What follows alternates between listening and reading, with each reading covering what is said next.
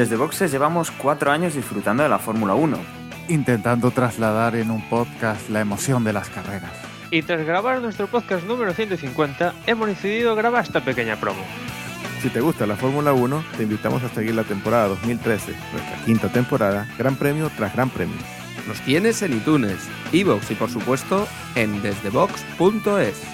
Desde Boxes Podcast, un podcast de Fórmula 1 por y para aficionados.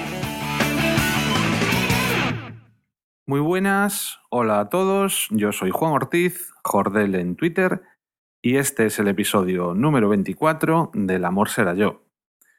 Después de mucho tiempo, años, de no utilizarlo, he vuelto desde hace unas semanas a instalarme el Emul y a compartir archivos otra vez utilizando esta antigua red. Yo creo que debe de ser el, el sistema de compartición de archivos más antiguo, mmm, no el primero, pero sí el más antiguo que digamos todavía funciona.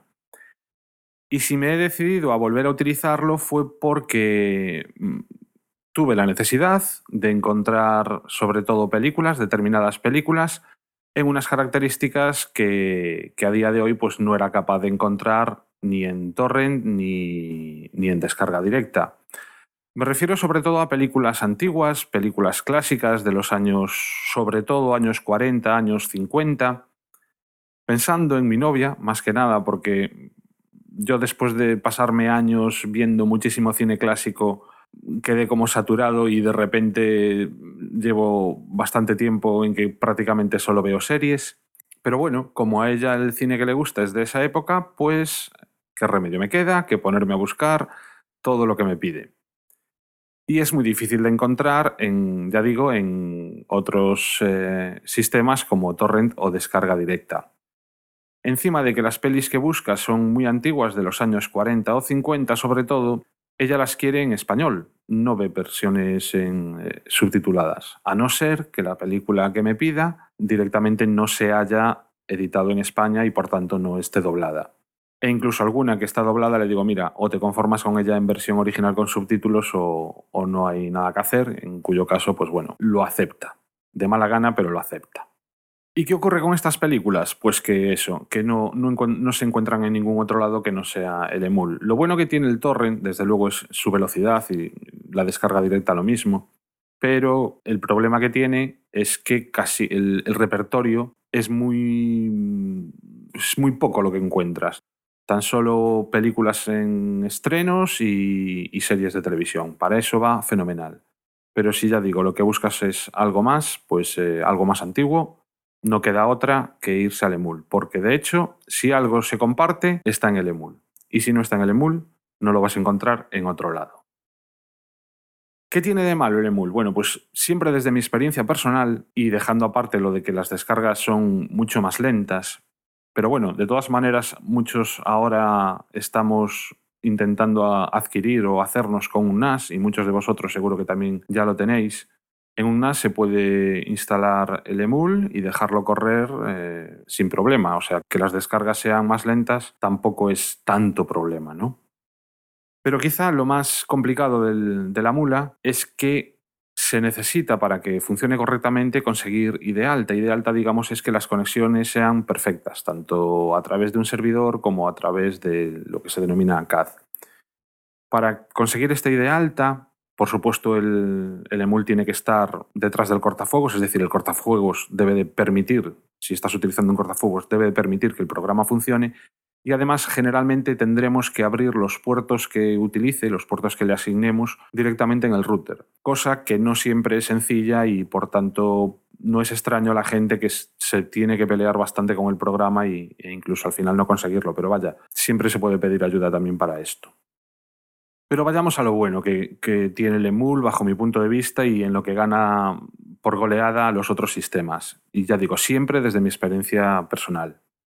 Y es que yo lo, que he notado es que la, la gente eh, comparte mucho más y durante mucho más tiempo. Como digo, si algo existe, si algo se está compartiendo, en la mula va a estar.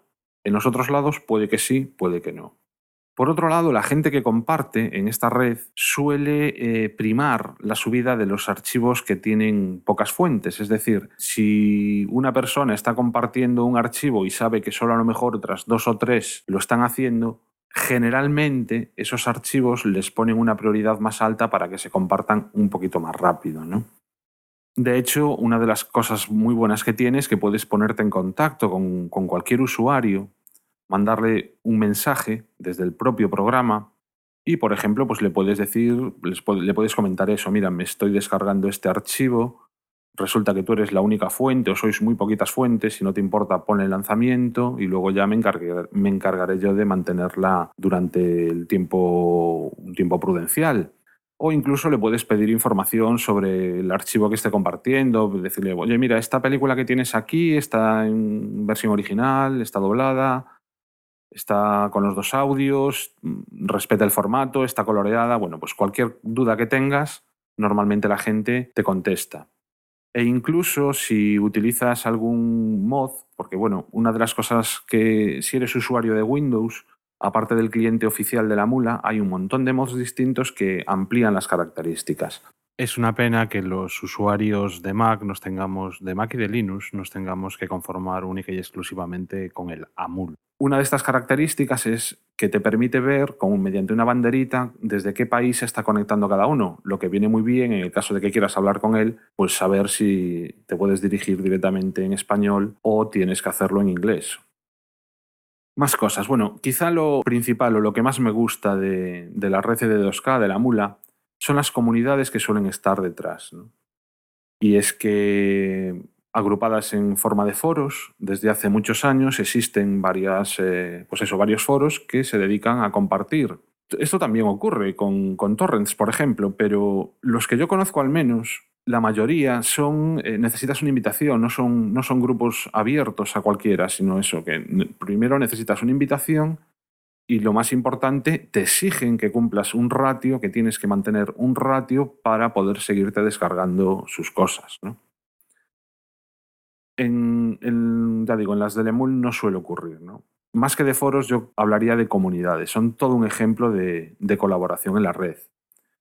Ellas mismas se preocupan de, de obtener el mejor resultado posible para cada película. ¿no? Lo que pretenden al final es conseguir películas digamos que el, ideal sería la película con la mayor calidad de imagen posible, respetando el formato original, con dos audios en español y doblado y los subtítulos. ¿Qué más cosas? Bueno, pues que aparte de esto, como comunidades, como casi en cualquier foro que son, te prestan ayuda a la hora de tanto de ripear, si tienes problemas, si quieres tú ripear una película, pues te comentan, se elaboran manuales, te dicen cómo hacerlo, puedes preguntar en cualquier momento, tanto para la hora de ripear como, por ejemplo, a la hora de hacer unos subtítulos o adaptar unos subtítulos que existan, ¿no?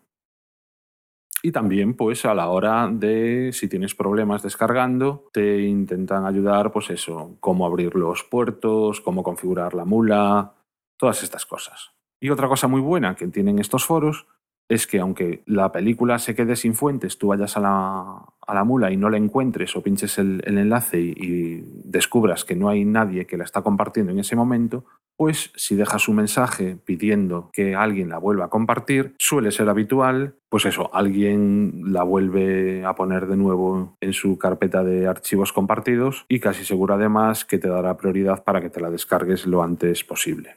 De hecho, mmm, bueno, yo fui administrador de una web de este tipo y una, me acuerdo que era una, bueno, luego os hablaré un, poquito de ella, era un, era un foro de cine del oeste y llevamos a cabo una iniciativa que en aquel momento se llamaba Apadrina un Western, ¿no? Entonces, cada uno de los usuarios que estábamos allí elegimos una o dos películas y entonces nos comprometimos públicamente a mantener esas dos películas para siempre, ¿no? De tal forma que esa película siempre fuese a tener fuentes. Si alguien se la quería descargar, sabía que allí iba a estar y además siempre con una prioridad alta para esa película para que se descargase pronto. ¿no? Ya digo, iniciativas que son muy raras de encontrar en, otros sitios.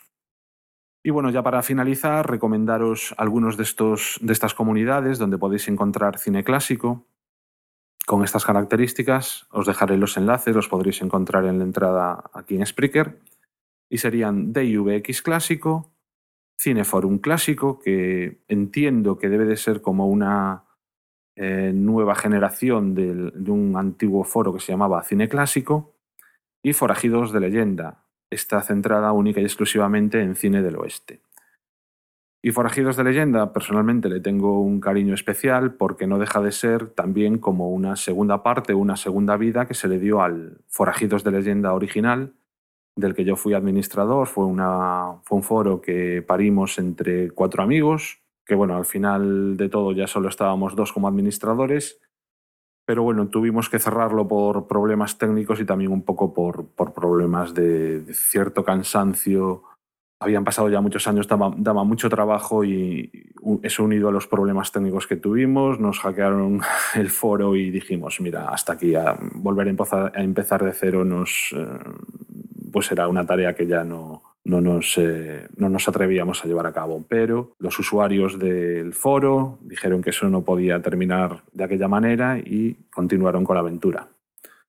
Ya digo, si queréis encontrar los enlaces, los tendréis en, en la propia entrada. Y nada más, espero que os haya resultado interesante. Espero haberos animado a que volváis a utilizar el emul, los que lo abandonasteis como yo hace años. A aquellos que nunca lo oísteis hablar de la mula, que sepáis que está ahí, que resiste y que probablemente resistirá durante muchísimos años. Y nada más, muchas gracias por escucharme y hasta el próximo episodio. Adiós.